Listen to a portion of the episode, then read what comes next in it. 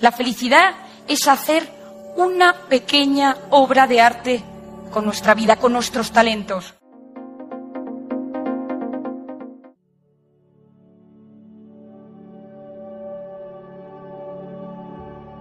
¿Qué es la felicidad? La felicidad es una vida lograda. La felicidad no es lo que nos pasa, sino cómo interpretamos lo que nos pasa. Depende de la interpretación de la realidad. La felicidad es hacer una pequeña obra de arte con nuestra vida, con nuestros talentos. Pero la felicidad depende del sentido que le damos a la vida. Y en una sociedad que ha perdido el sentido, que ha perdido el rumbo, sustituimos sentido por sensaciones. Este mundo sufre un gran vacío espiritual y esto nos lleva a una búsqueda frenética de métodos de relajación, de satisfacciones corporales, comidas, vino, temas sexuales, masajes, todos temas digitales, cosas que no tienen por qué ser malas, pero que sustituyen el verdadero sentido de la vida. Hay que volver a los valores. ¿Y qué son los valores? Los valores es aquello que nos hace crecer como personas, aquello que nos perfecciona y aquello que nos guía en los momentos de caos y de incertidumbre. La felicidad no se, no se define en el fondo, la felicidad se experimenta y solo existe un antídoto para esos momentos, solo existe uno y ese es el amor. El amor a una persona, enamorarse, querer a alguien de verdad. Me gusta decir que en el fondo de cada uno de nosotros existen tesoros escondidos que se revelan cuando uno quiere de verdad. El amor nos abre y nos da alas para conseguir cualquier cosa. El amor a una persona, el amor a los demás, el amor a, los ideales y a las creencias. Decía Confucio, no son las circunstancias de la vida las que hacen felices a las personas, sino sus ideales. Todos hemos leído historias, biografías de personajes que por su vida, Nelson Mandela en la isla de Robben, Santo Tomás Moro, que a pesar de las circunstancias adversas eran felices porque eran coherentes con sus ideales. El 90% de las personas no sabe por qué se levanta cada mañana. Hemos pedido los motivos para alegrarnos y muchas veces la tristeza, la tristeza, el rencor y el mal humor se han convertido en dictadores de nuestra vida. Como psiquiatra, suelo definir la felicidad como vivir instalado de manera equilibrada en el presente, habiendo superado las heridas del pasado y mirando con ilusión al futuro. Los que viven enganchados en el pasado son los depresivos, son los resentidos, son los amargados. Los que viven constantemente angustiados por el futuro son los ansiosos depresión y ansiedad, las dos grandes enfermedades del siglo XXI.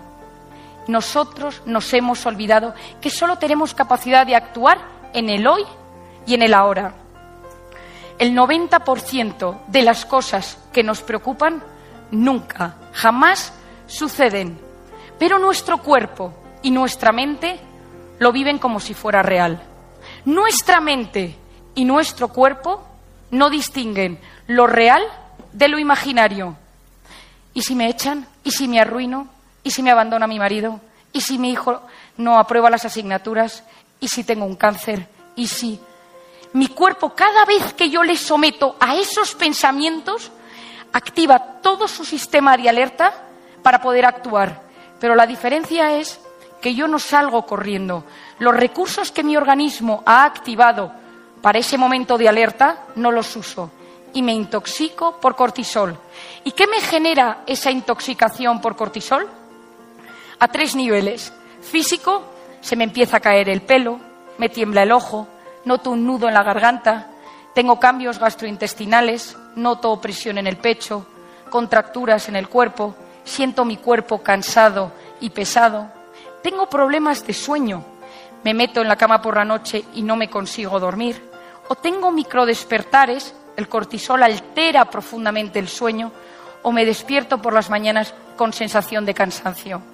A nivel psicológico, empiezo irritable, todo el mundo me pone nervioso, estoy alerta, no disfruto de nada, empiezo con problemas de concentración, empiezo con problemas de memoria y al tercer nivel, al nivel de mi conducta. No me apetece salir, no me apetece hablar, no, no disfruto, no tengo temas de conversación y me aíslo. Sabemos que el manejo de las emociones, el manejo de mis pensamientos, tiene un impacto brutal a nivel hormonal, tiroides, a nivel muscular, fibromialgia, a nivel oncológico, cáncer, a nivel mental, demencias. Antes uno se relajaba, mantenía la mente en blanco, pero ahora uno no puede estar más de X minutos sin mirar el teléfono.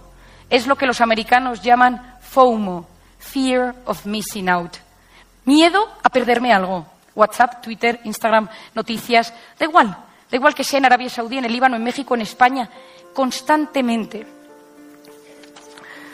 ¿Qué cosas nos elevan el cortisol? Una de ellas es la que yo llamo la cronopatía. Patos, la enfermedad del tiempo. La obsesión por aprovechar el tiempo. Otro tema que eleva mucho el cortisol es la necesidad constante de vivir conectados. Hoy en día se están tratando las adicciones a las redes sociales con la misma medicación que la adicción a la cocaína. A partir de entre los 9 y los 14 años, que empieza la adolescencia, empieza la frustración. Y ese momento de la frustración, todos nosotros hemos buscado una vía de escape, que podía ser la moda, la comida, el chocolate, el alcohol, la marihuana, lo que fuera. Pero mi cerebro se queda con esa vía de escape y cuando tengo 40 años y estoy agobiado, me echan del trabajo o mi mujer dice que me abandona, mi cerebro me recuerda eso que me daba paz en la adolescencia todos los jóvenes de hoy en día solo saben buscar la relajación a través de la pantalla. Conectan mejor con una pantalla que con un ser humano. Por lo tanto, el cortisol elevado, la cronopatía, vivir conectados y la necesidad constante de controlarlo todo. Hay que darse cuenta que hoy en día la mente viene para mandar, para ordenar, para controlar. Seguimos las directrices de la razón. Nos convertimos en seres que nos olvidamos que la mente se está convirtiendo en un gran tirano que no deja paso a lo más importante, que es el corazón. El que necesita controlarlo todo, controlar, controlar el futuro, es un perfeccionista. Y el perfeccionista, por definición, es el eterno insatisfecho. No disfruta porque nunca nada está a la altura de lo que uno quiere. Decía Víctor Pauchet el trabajo más productivo sale de las manos de un hombre contento.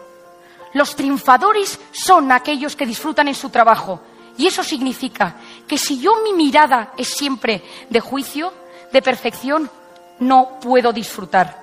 Porque el que perfeccionista, el que necesita controlar su negocio, su familia, sus hijos, todo, vive constantemente sufriendo. Porque a veces llega a buscar un nivel irreal. Ser perfeccionista es agotador y uno se compara. Y cuando uno compara, coteja superficies, no profundidades.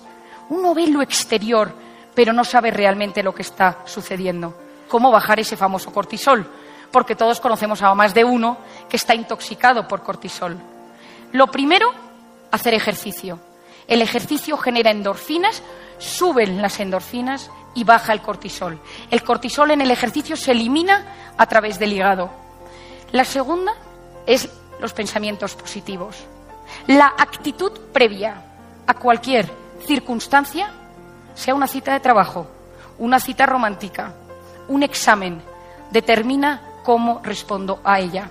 Hoy en día sabemos que cuando uno se levanta por la mañana y dice, creo que va a ser un buen día, mi corteza prefrontal, que es la zona de la concentración, de la planificación y de la resolución de problemas, aumenta el flujo de sangre y las conexiones.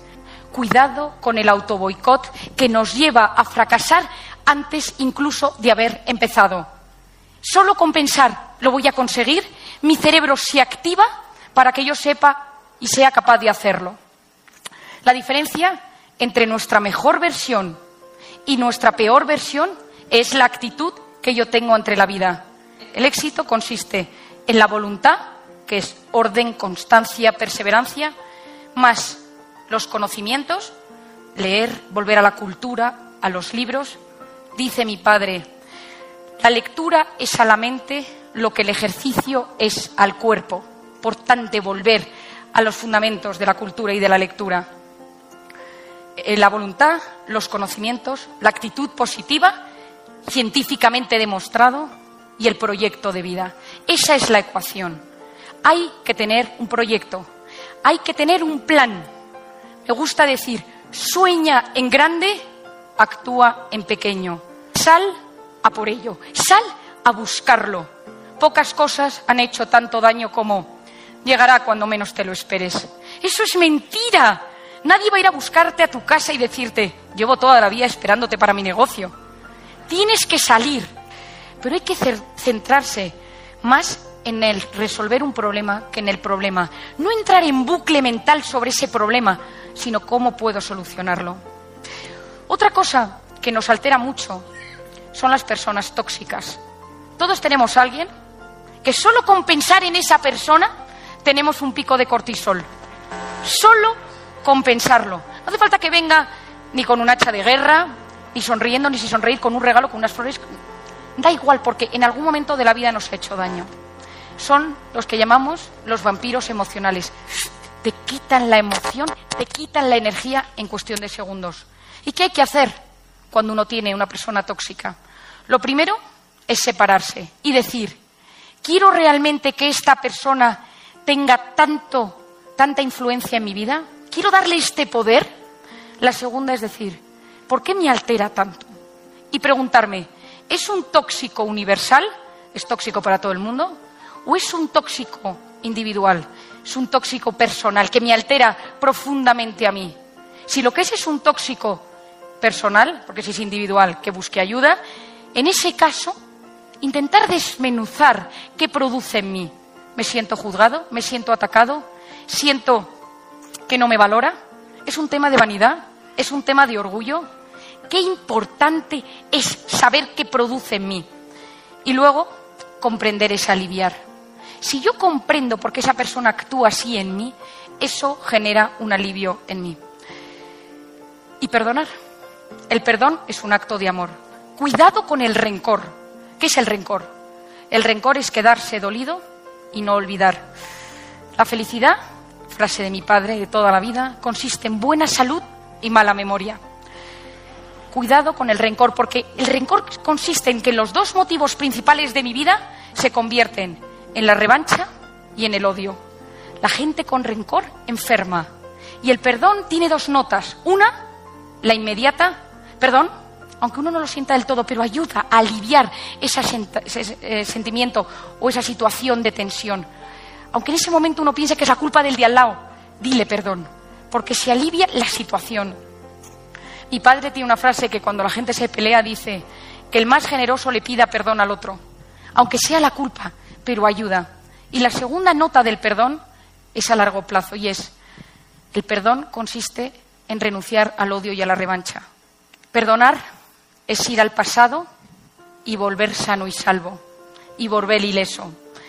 Y se perdona, a veces cuesta, y no es que sea algo fácil, hay que evitar hacerse las víctimas, hay que intentar evitar en nuestra mente ese paisaje mental tóxico, pero hay que ver a la persona que nos ha herido digna de compasión. La base de un cerebro sano es la bondad. Hay que basar nuestras relaciones en lo que nos une más que en lo, lo que nos separa. Si buscamos argumentos, siempre tendremos miles para separarnos, pero hay que unirnos. La compasión es superior a la empatía. La empatía es la capacidad de ponerse en el lugar del otro. La compasión es que me pongo en tu lugar, pero con instrumentos te tiro para arriba. Tenemos que volver a mirar a nuestro interior. Cuando yo hablo de meditar, cuando hablo de, todo esto relacionado, hablo también de que hay que aprender a parar, frenar para ver, observar y disfrutar. Seguro que os habéis fijado que para observar y, y contemplar de verdad hace falta pararse. Corriendo no se percibe la belleza, Miramos tanto el reloj que no damos tiempo a lo importante. Aprovechar una tarde de domingo y poner el teléfono en modo avión, sin miedo a desatender una llamada, sin estar constantemente preocupados por una noticia, por un tuit. No pasa nada. No necesitamos estar conectados las 24 horas del día. Hay que aprender a perder un poco de tiempo ganando en paz y en serenidad. Cuando el estrés nos invada, cuando temas perder el control, cuando de repente tu cabeza se agote, no encuentres recursos, cuando tu cuerpo no te responda, pon tu corazón.